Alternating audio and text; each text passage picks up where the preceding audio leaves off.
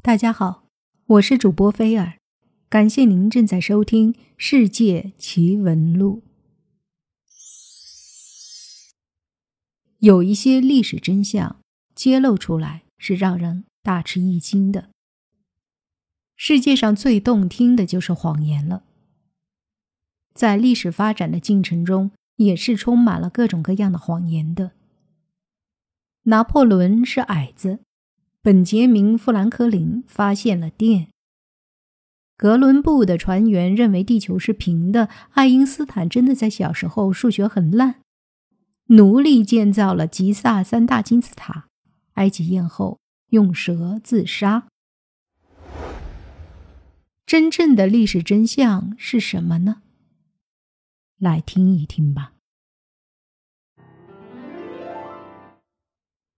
如果你有拿破仑情节，你们小小的身体里一定怀着一颗巨大的野心。这一情节以拿拿破仑的名字来命名，用以描述那些实际上有自卑心理却因此变得野心勃勃的小个子。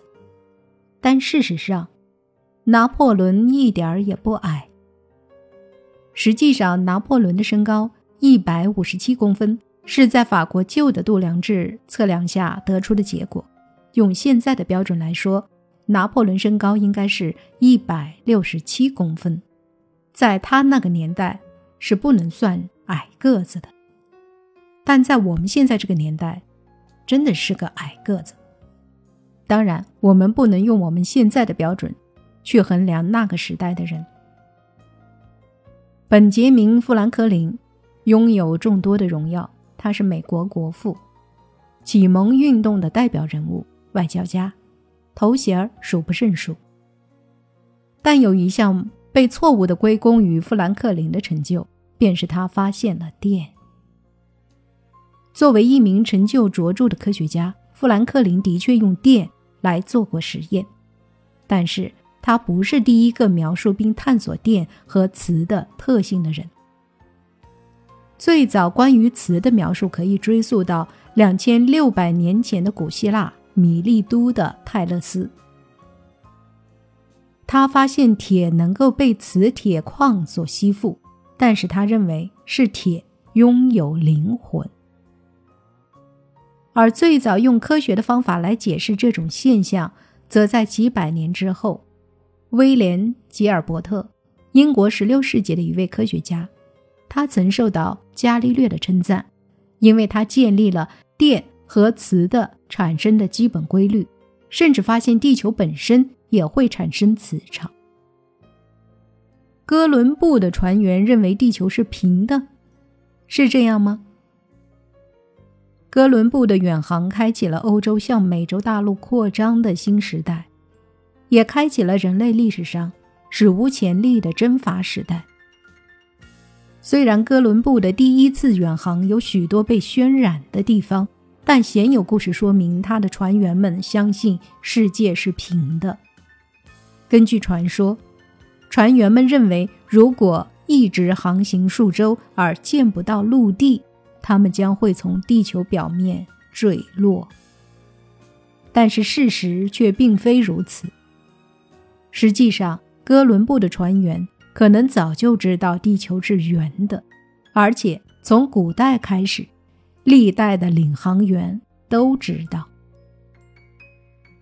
还有一说，爱因斯坦小的时候数学特别烂，但事实正好相反。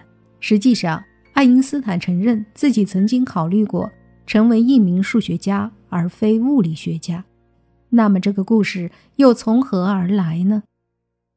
据 ABC 科学在线的卡尔 ·S· 克鲁兹尔尼奇介绍，造成这种误解的原因是爱因斯坦上学时学校的评级制度。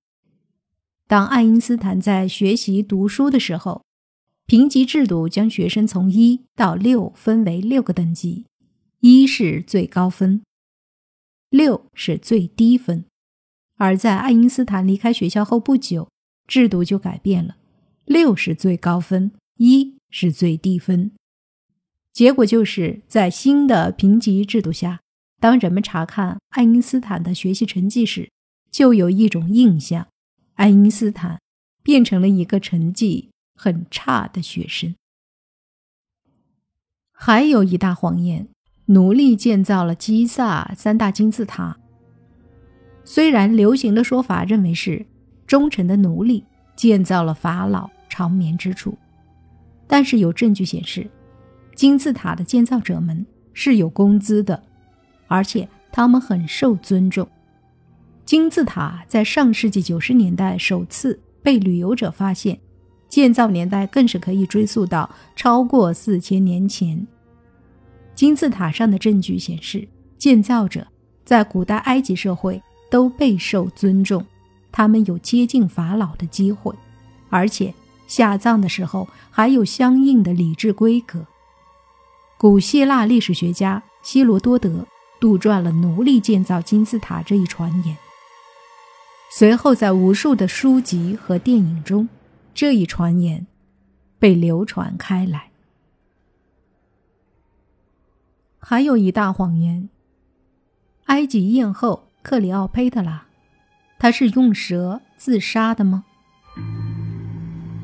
埃及艳后在她的挚爱马克安东尼自杀之后，面对来势汹汹的罗马人，失败已经不可避免。埃及艳后克里奥佩特拉用一条毒蛇结束了自己的生命，这是被人们广泛接受的关于埃及艳后死亡时刻的桥段，但是真实情况。或许比这还要复杂的多。事实上，据《克里奥佩特拉：埃及最后的王后》一书的作者介绍，用蛇咬的方式来自杀有着极大的失败率。再者，凯撒由于担心克里奥佩特拉自杀而将其软禁，派警卫严加看守，要越过这些警觉的警卫偷运进毒蛇，实在是一件很难的事儿。而且据记载，当时也没有发现蛇。这个版本的故事给克里奥佩特拉的死增加了戏剧色彩。